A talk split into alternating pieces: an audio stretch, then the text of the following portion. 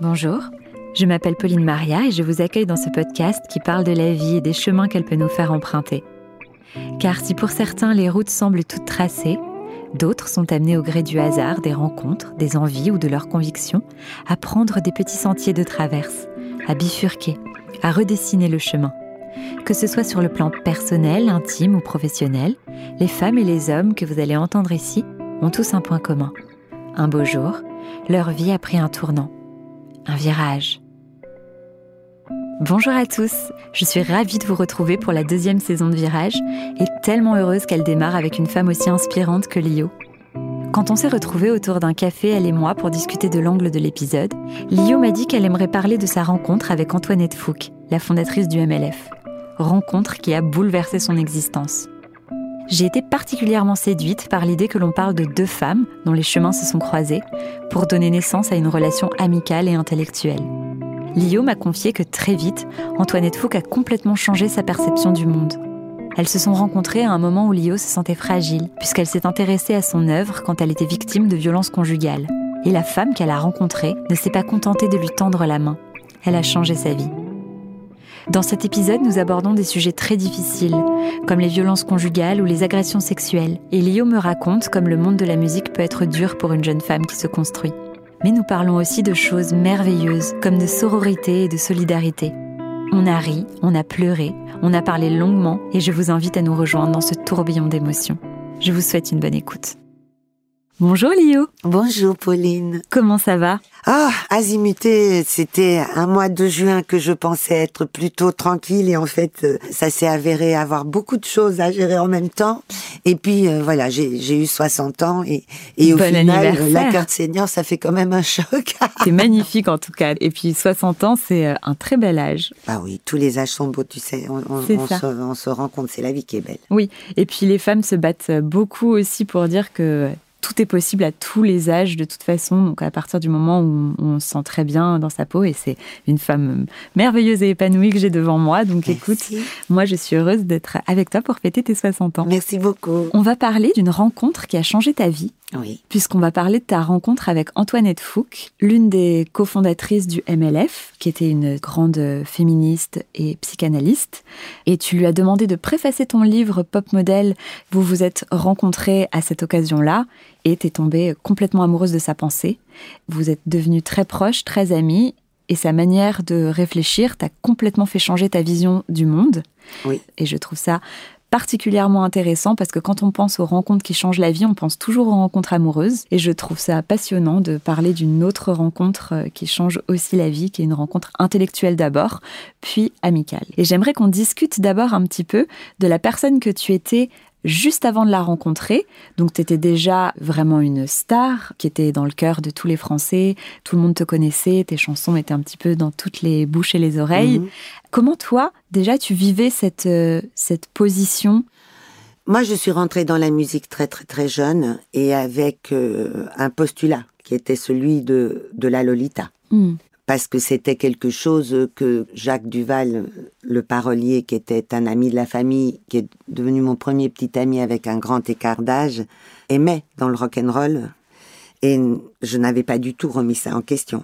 Oui. J'étais une Lolita parfaite, parce que ce qui amusait les vieux libidineux qui regardent les Lolita, hein, euh, c'est que j'étais plus peut-être plus aguerrie, euh, j'avais ces références et que je n'étais pas euh, une Lolita totalement naïve. Donc il y avait quelque chose de plus, disons, sulfureux. Ça leur plaisait beaucoup. Et à 16 ans, bah, j'étais très heureuse hmm. de plaire. Je voulais avoir une bonne critique dans Rock and Folk, que je voulais faire fantasmer les gens. Pour moi, je voyais ça comme un jeu. Hmm. Je pensais que je n'étais pas en danger. Je pensais tout bonnement qu'il n'y en avait pas de danger, puisque c'était un jeu dans un cadre où tout le monde connaissait les règles et que on allait être gentils les uns avec les autres et pas du tout euh, écrasant et, et dominant, qu'on allait s'amuser ensemble.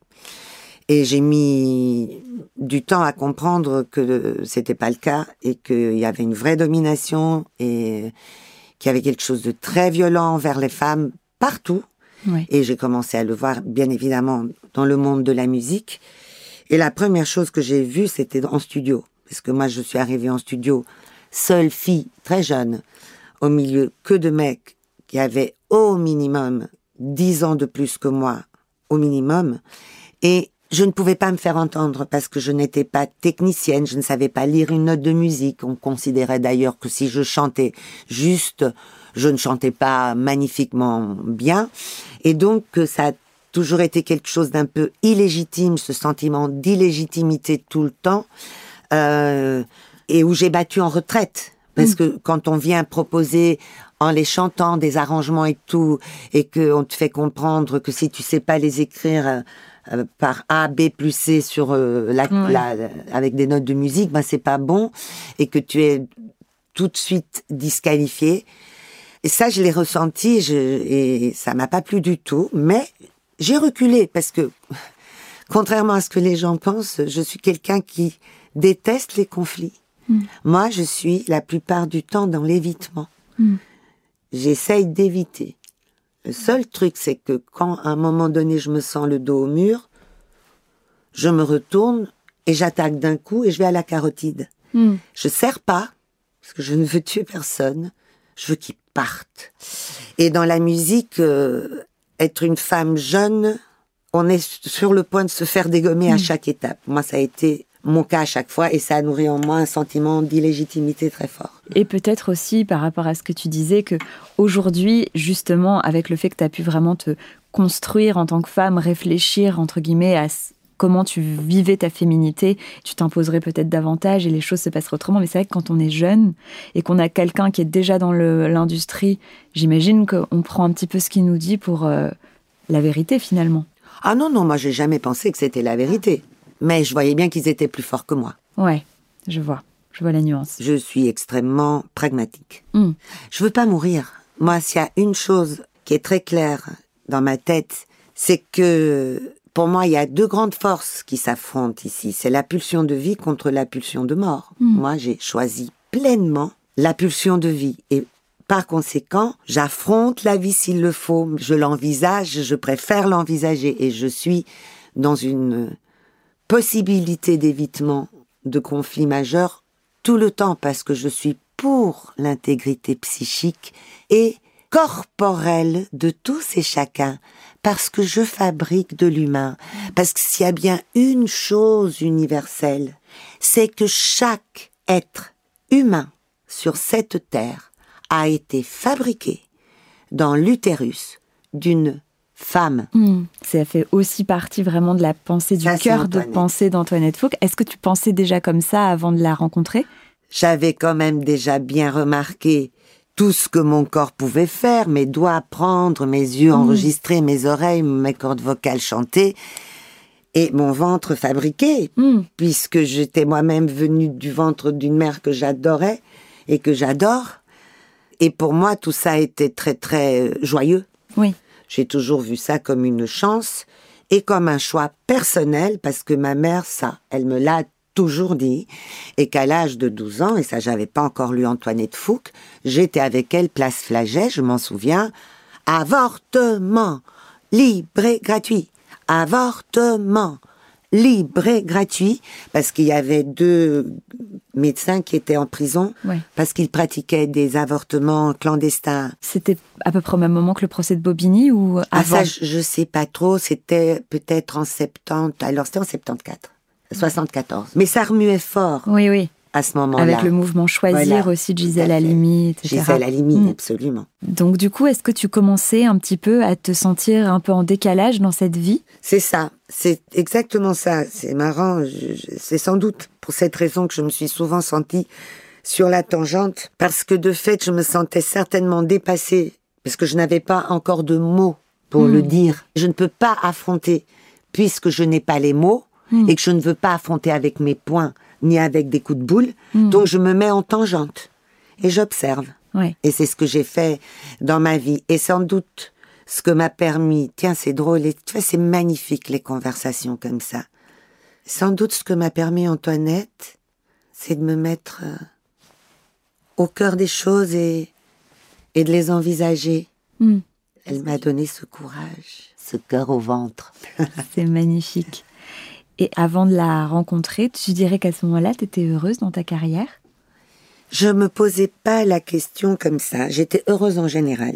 Mhm. J'étais très malheureuse aussi parfois. Mais pour moi, euh, c'est ça la vie. J'ai jamais envisagé la vie comme euh, Un long fleuve comme tranquille. un long fleuve tranquille. Mon idée, c'était de savoir naviguer dans ce fleuve, de pouvoir éviter les écueils. Mm. Je pense que j'étais très très hypersensible et que donc pour avancer, et ça a sans doute brouillé beaucoup les pistes, j'ai été dans le déni. Et pour couper court à, à cette introspection, euh, j'ai opté pour la désinvolture parce que je je- j'aime la légèreté, Mm. j'aime le rire Ouais. et j'aime pas être pesante. Mm. C'est beaucoup plus difficile de faire rire les gens que de les faire pleurer. Et comme moi, je suis au bord de pleurer à chaque instant, ça peut passer d'un côté ou de l'autre. C'est vraiment les deux masques Ouais. de Venise, euh, du théâtre, tu sais, gens qui pleurent et gens qui rient. Eh bien, moi, mon, mon travail personnel, c'est d'opter toujours pour la tendresse, donc le sourire, le rire, la joie. Ça ne veut pas dire que je ne suis pas totalement courageuse par rapport à mes convictions, mais juste, Mm. je fabrique de l'humain, je ne peux pas l'abîmer. Et est-ce que tu trouves que le fait d'avoir été une jeune femme qui a eu ce grand succès et qui, comme tu dis, a été mise tout de suite un peu dans un rôle de Lolita, est-ce que tu trouvais que c'était difficile d'être prise au sérieux parfois dans certaines discussions, notamment par rapport aux hommes? Ah, mais on m'a pas du tout pris au sérieux, jamais. Moi, j'avais une grande capacité et de résistance et euh, de capacité d'affronter tout d'un coup. Ouais. Et ça, c'est des choses qui ne trompent pas. Moi, j'ai revu, j'avais oublié certaines interviews chez Ardisson, dont celle-là après pour cette fille et cet garçon après que soit sorti dans la presse, alors que ce n'est pas moi qui l'ai fait sortir. euh, le procès contre euh, le papa des, des jumelles qui qui, qui m'avait frappé Violenté. sauvagement Euh, et que c'est paru dans François et que j'avais le choix de pas du tout y répondre ou d'y répondre et, et j'ai préféré affronter en parlant avec ma sœur. C'était le, le- le mal était fait d'une certaine Bien manière, sûr. donc il, il valait mieux y aller. C'est vrai que dans la violence, par exemple la violence conjugale, il y a aussi cette omerta, en fait. On en parlait C'est vraiment. là que j'ai tout compris. C'est ça, on n'en parlait vraiment pas beaucoup et avoir d'un seul coup tout compris. une là. femme puissante qui prend la parole, j'imagine que tu l'as fait aussi avec la conscience, que tu as levé le voile, que tu as dit un peu à tes sœurs, vous n'êtes pas seules, je vous C'est comprends. pour ça que je l'ai fait, mais je pensais pas Ouais. découvrir un ravagement pareil. Hmm. Et je l'ai vécu dans ma chair. C'était horrible. Parce que tu as reçu beaucoup de témoignages. Ça oui, mais c'est ça c'est on reçoit quelque chose et c'est quelque chose qui est presque healing comme on dit, c'est un pansement, c'est quelque chose qui tu dis que ça libère une parole et ça c'est formidable. Non, je parlais dans ma chair. J'ai senti ce que toutes les femmes ressentent parce que je suis passée par devoir porter plainte, comment j'ai été traitée dans un commissariat. Je suis passée après à devoir présenter les enfants pour des droits de visite à ce, type alcoolique et drogué et violent et terrible et je n'ai jamais été soutenue par la société. Jamais, jamais, jamais, jamais. Et là, je me suis dit, tu es Lio, ma fille.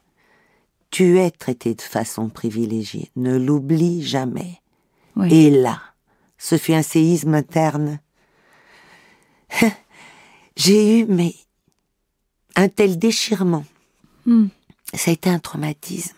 Je comprends. Pas que pour moi, en fait. Là, j'ai pris mesure de ce que les femmes vivaient. Hmm. Et après, ça a été dix ans où je n'ai pas réussi du tout à, à fermer à tous les témoignages et essayer d'aider tout le monde. Ouais. Ça m'a beaucoup ravagé parce qu'en fait, c'est d'une violence inouïe tout le temps, tout le temps, tout le temps. Et on en devient malade et chroniquement. Oui. Moi, j'ai développé des, des- des pathologies euh, chroniques maintenant, hein, qui ne sont pas du tout vitales. Hein, ici, c'est pas la question, mais c'est comme ça. Il faut parler de, de ce que ça provoque dans un corps. Et donc, les femmes, en plus, je peux vous dire, euh, celles qui passent par des divorces ou le des maris violents, elles sont pas du tout entendues. c'est une double, c'est une triple, c'est une quadruple peine, c'est une peur constante. Et une Ouais. peur constante, eh bien, ça, ça fait que qu'on produit trop de cortisol, qu'on produit trop d'acide dans le dans l'estomac. Eh bien, on commence à faire des ulcères. On c'est pratiquement impossible d'y échapper, à moins de devenir nonne. Hein. Donc, il faut se faire du bien. hein. C'est, c'est, il faut y aller et se, pouvoir se retirer par moments. C'est ce que je m'applique aujourd'hui. Ça va bien mieux. Et c'est d'ailleurs après avoir vécu tout ça que j'ai été chercher Antoinette euh, Antoinette Fouque, pour faire la, pour écrire la préface de mon livre. de ton livre. Comment tu as décidé d'écrire un livre? L'occasion fait le larron. Et là, on va pas se mentir, c'était déjà une période où je vendais pas beaucoup de disques. Je, j'avais mon bac catalogue ne me rapportait pas à l'époque parce que j'avais pas encore restructuré rien. J'étais un petit peu perdue et on m'a demandé. J'ai eu beaucoup beaucoup de demandes De pour propositions. écrire, de propositions. C'était une possibilité de gagner ma vie aussi. J'étais honnête. J'ai co-signé avec quelqu'un qui est sur la, la couverture. Et ce que je me disais, c'est que j'allais aborder clairement Marie Oui. et que j'allais aborder clairement les violences conjugales et que je savais que de toute façon, ça allait être acheté par des femmes beaucoup Mm. et par des gens humbles qui ont besoin aussi de cette parole, d'être soutenus dans une démarche interne et, et de libération et d'émancipation. Donc c'était aussi, Oui. aussi un petit peu pour ça, oui, même beaucoup pour ça. Pour ça que je voulais Antoinette. Juste pour replacer dans le contexte, pour peut-être les personnes un peu jeunes qui connaîtraient pas Marie, c'est Marie Trintignant Oui, Marie Trintignant. qui a été sauvagement tuée sauvagement tuée. par Voilà. son compagnon. Et il y a eu une, une énorme violence Oui. et quand elle est tombée, elle est tombée inanimée. On le sait parce que euh, il l'a traînée sur toute leur euh, leur immense suite au Radisson pour la coucher dans le lit. On le sait parce qu'elle avait des traces de Ouais. brûlure de la moquette derrière. Donc quelqu'un qui a des bagues en argent massif sur tous ses doigts tape une fille qui fait 45 kilos, qui la voit tomber, qui la traîne? Parce qu'il ne la réveille pas donc, hein, et la laisse là pendant des heures parce que si Marie avait été transportée à l'hôpital, à ce moment-là, on le sait très bien, elle aurait pu être sauvée. Mhm. Ensuite, il l'a laissée mourir. Oui. Voilà, ça c'est un acte Mm. ignoble. Mm. Et c'est, moi, tu parlais tout à l'heure des interventions à la télé que tu as pu revoir. Je sais pas si tu as revu celle-là, mais moi, j'en ai revu quelques-unes de toi. Et il y en a une, je dois te dire, j'ai pleuré en la regardant, tellement je l'ai trouvée intense, où tu parlais justement de, avec, euh, alors, une, euh, une autrice, mais je me rappelle malheureusement. Muriel. Serre. Voilà. qui avait écrit, elle, euh, elle avait eu des entretiens et des, ou un échange épistolaire, je ne sais plus trop, Avec avec Bertrand. Bertrand euh, Cantat en prison et, et romantisait tout ça euh, d'une manière ça. absolument... euh, Ouais. Et j'invite tout le monde à regarder, du coup, cette, euh, cette émission. C'était obscène, je trouvais. Donc moi, Mm. ce que je voulais, c'est revenir au réel. Mm. Qu'est-ce qui se passait, qu'est-ce qui ça. s'était passé? parce que du coup, elle le pardonnait presque et surtout ce qui est insupportable. Et ça, pour le coup, c'est mon avis. Moi, je trouve ça insupportable qu'il fasse la une des un rock, par exemple, Ah oui. et qu'on dise des choses dedans comme euh, euh, qu'il a du mal à dormir. Enfin, Ouais. euh, il y a quelqu'un qui n'a pas ce genre de problématique et c'est malheureusement Marie Trintignant. Absolument, Elle aimerait bien, je pense, avoir toujours, hein. quelques Mm, mm. problèmes de, De sommeil et d'insomnie. Donc ça, pour moi, c'est insupportable.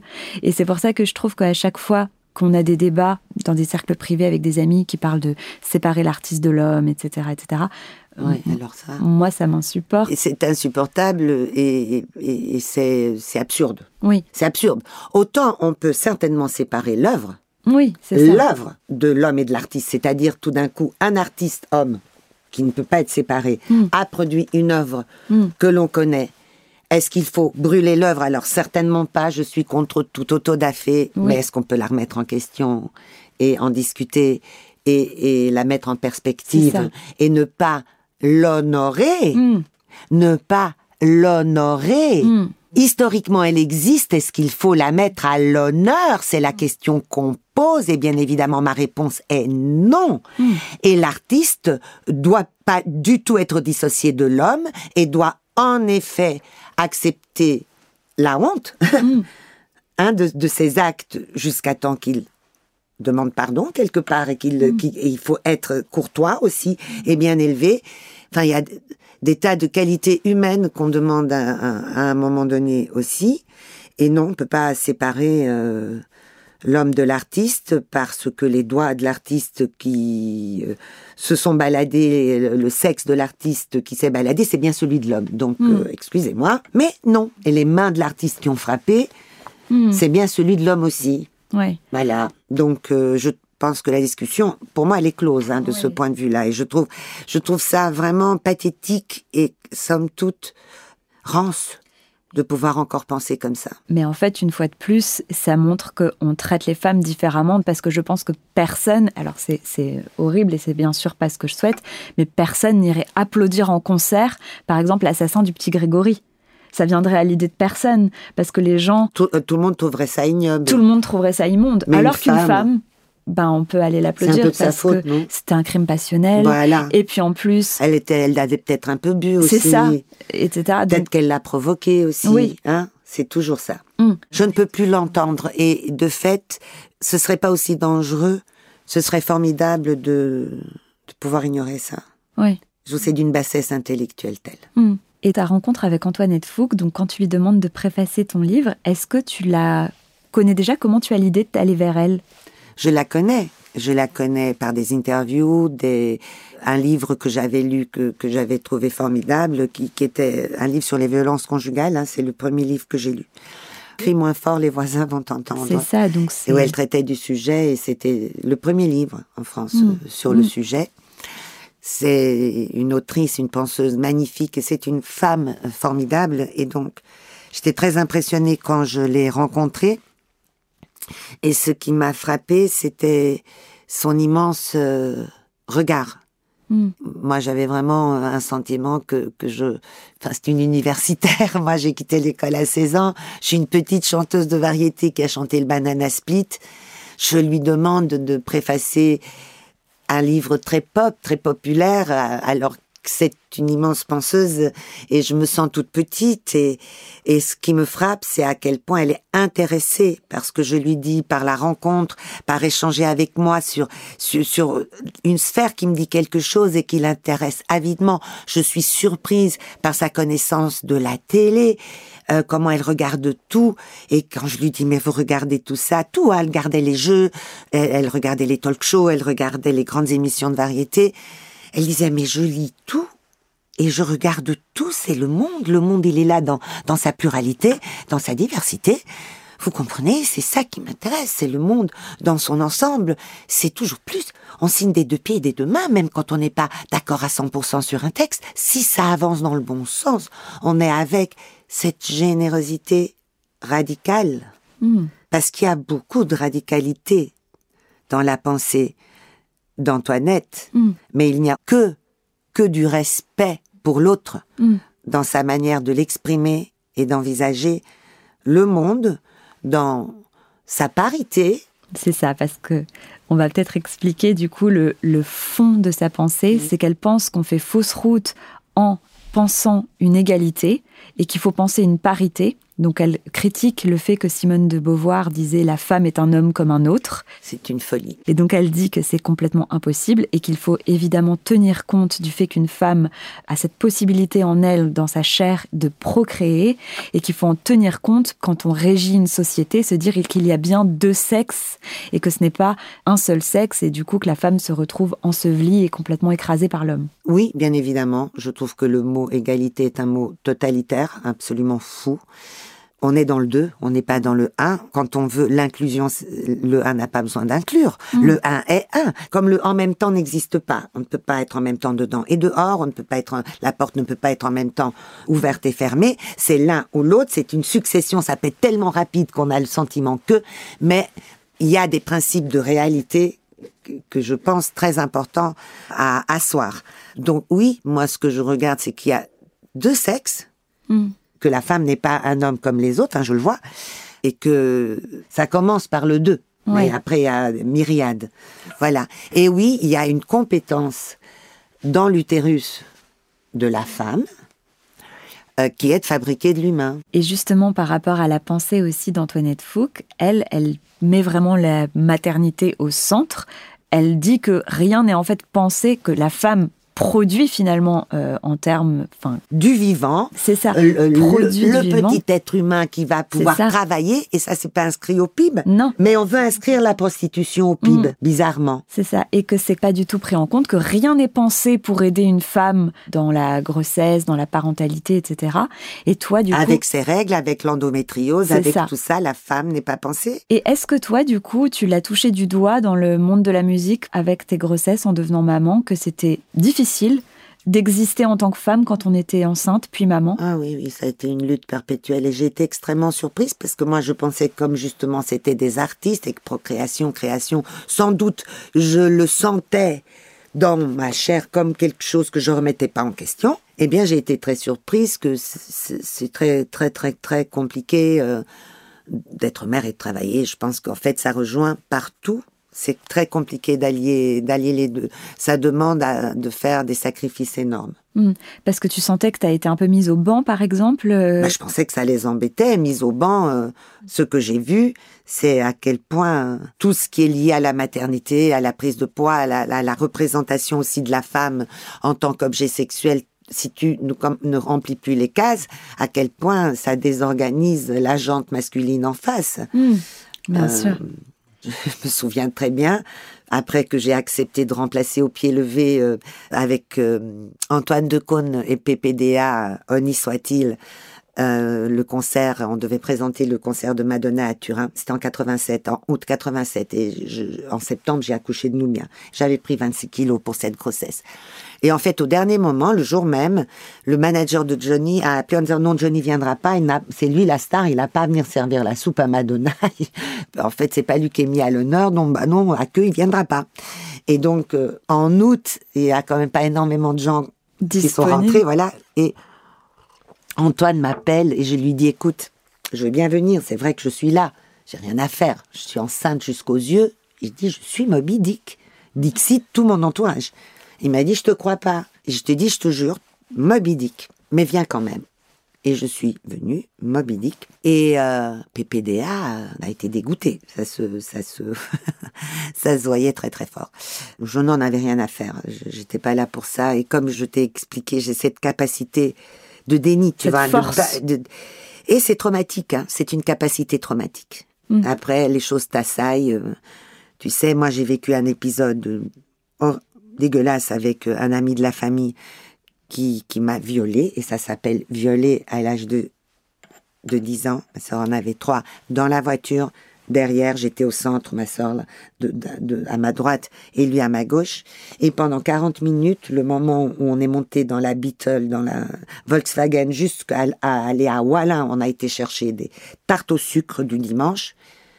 Dès qu'on a quitté, je vois encore, on est arrivé à la bascule, chaussée de Waterloo.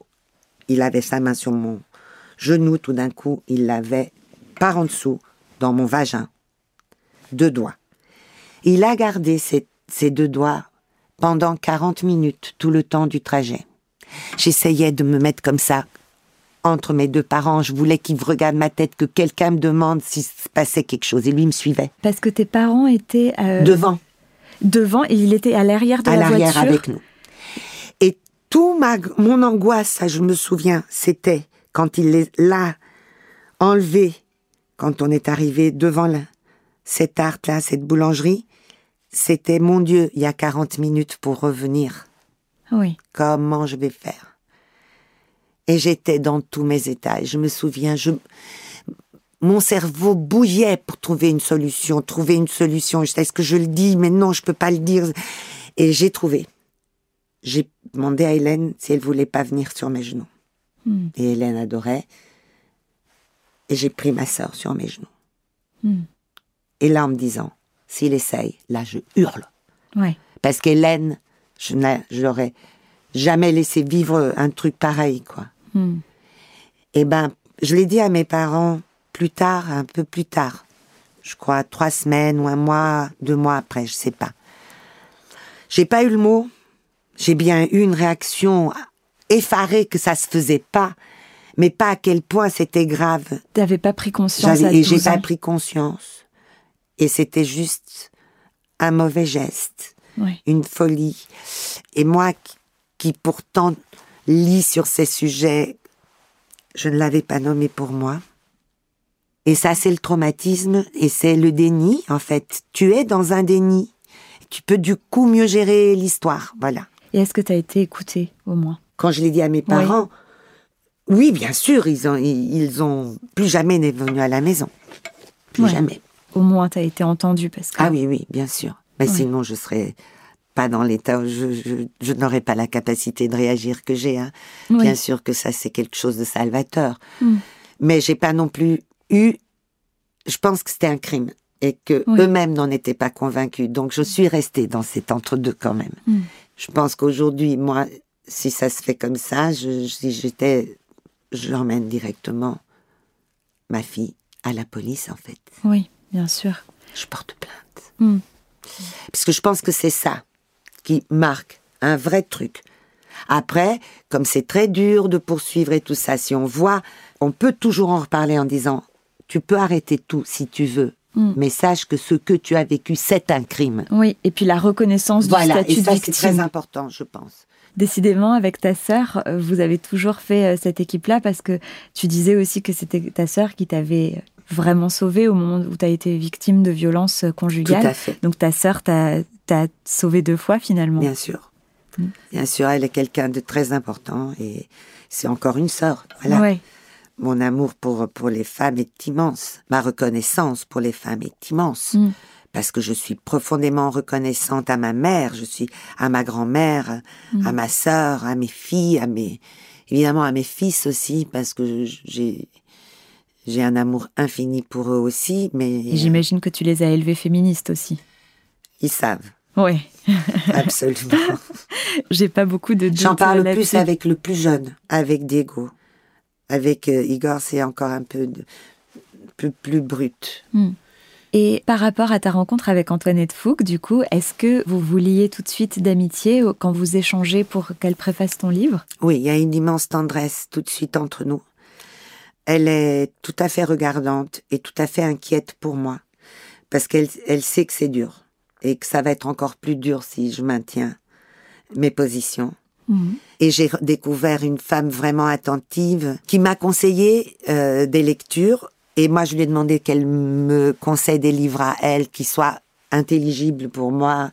Et elle m'a donné Gynésique. Mhm. J'ai trouvé ça magnifique. Le premier, c'était Il y a de sexe. Oui. Et après, ça a été un compagnonnage avec des énormes trous, parce que moi, des fois, je disparaissais. Elle, elle se préoccupait toujours de moi. Deux fois par an, elle me demandait comment j'allais quand je disparaissais. Et un jour, euh, je ne sais pas comment est-ce possible, un jour, je me suis fait cambrioler. Et j'avais une somme en liquide de 5000 euros chez moi. Et c'était horrible. Évidemment, elle, elle y était plus. Et elle m'appelle ce jour-là. Et elle sent à ma voix que je suis totalement désemparée. Et elle me dit, mais où êtes-vous, la chère Lio? Où êtes-vous? Et je dis, je suis dans la rue, je ne peux pas être chez moi, tout est sans dessus-dessous. Je peux pas être loin parce que les policiers sont là et ils veulent prendre des empreintes et tout, donc je, je dois rester. Je vais me mettre euh, à la terrasse là en bas du café à côté et, et puis euh, je, je, je vais attendre que les enfants rentrent. Je vais les récupérer de l'école qui était pas loin. Et elle me dit, vous ne bougez pas, hein, vous ne bougez pas surtout, cher Lio. Je dis, mais non, non, je bouge pas, Ellie, parce qu'il faut pas aller à l'aventure dans l'état où vous êtes dans la rue. Euh, prenez un petit café, prenez un bon, ou un petit verre. Elle dit, ça va vous faire du bien et tout. Et euh, un quart d'heure après, il y avait une voiture qui était là avec un monsieur qui est sorti et euh, qui m'a tendu une enveloppe en me disant de la part d'Antoinette Fouque. Et j'ouvre l'enveloppe et il y a 5000 euros dedans. J'ai trouvé ça Magnifique. magnifique. Et je l'ai appelé et je lui ai dit, mais Antoinette, je ne peux pas accepter parce que je ne pourrais pas vous les rendre. Je sais pas quand en tout cas. Et elle m'a dit, mais qui vous parle de les rendre, cher Lio? Je vous les offre, je vous les donne. Comme une sœur, comme une, comme une mère, comme une amie. Je vous les donne. Mm. Vous ne me devez rien. Mm. Et c'était magnifique. Magnifique. Mm. Et est-ce que tu as pu échanger avec elle par rapport à ses livres, justement, parfois lui poser des questions sur sa pensée? Parce que là, j'avoue, je suis assez jalouse. Oui, bien sûr, on discutait, et puis moi, ça m'énervait parfois. Moi, je voulais la mixité. Mm. J'étais pas trop dans les neurosciences au début, que quand il y avait un seul homme avec 100 femmes, l'homme accaparait 46% du temps de parole, quoi. Ouais. Je savais pas que c'était exact et je trouvais qu'elle exagérait. Mm. Mais elle en était très triste, mais elle disait c'est impossible. Sinon on ne peut pas parler. On ne fait que répondre aux attaques. Et euh, aussi, il y a quelque chose que j'ai partagé avec elle, quelque chose qui a été si difficile, qui était que moi, ma plus grande tristesse, c'est quand un jour je pensais à des tas de choses autour de tout ça, de la place des femmes, des hommes, mes, mes fils, mes ex, et quelque chose est descendu. Et c'était cette phrase. Ils ne nous aiment pas. Pour parler de Des hommes. des hommes. Cette misogynie est horrible. Mm. C'est désolant. C'est si dur. C'est si triste. C'est si incroyablement absurde. Et là, tout d'un coup, elle était déjà morte. J'ai vu mon cou s'allonger très fort et comme si tout tombait comme ça. Et j'ai vu la tête d'Antoinette quand elle me parlait. Cette chose qui, cette tristesse, mais qu'il fallait accepter. Mm. Et qu'il fallait penser, qu'il fallait mettre au grand jour, toujours avec amour, toujours avec envie d'aller ensemble. Ne jamais désespérer, parce que la puissance de vie est là. Mm. Et elle est du côté des femmes. Et c'est ça, tu penses qu'elle a le plus changé en toi? Elle a tout changé en moi. C'est vrai? Il y a un avant, il y a un après Antoinette. Et elle a fait de moi une personne meilleure parce qu'elle a fait de moi une femme meilleure. Mm. Elle m'a ouverte de tous les côtés. Elle m'a permis d'embrasser le monde. Elle m'a permis de mettre des mots sur mon désir farouche d'être vraiment contre la guerre, pas un peu contre la guerre. Pourquoi? Parce que je fabrique du corps, je fabrique de la chair et que je ne veux pas qu'on fasse saigner cette chair. Mm. Voilà. Je ne veux pas de ça.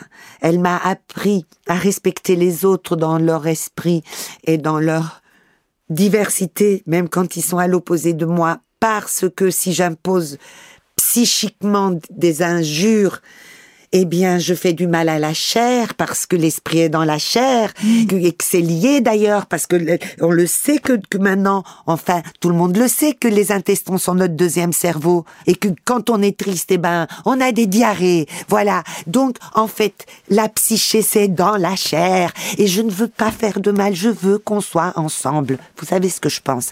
Je pense que les grandes douleurs, personne les évite. Et toutes les autres. Il faut ouvrir les bras. Voilà ce que je pense.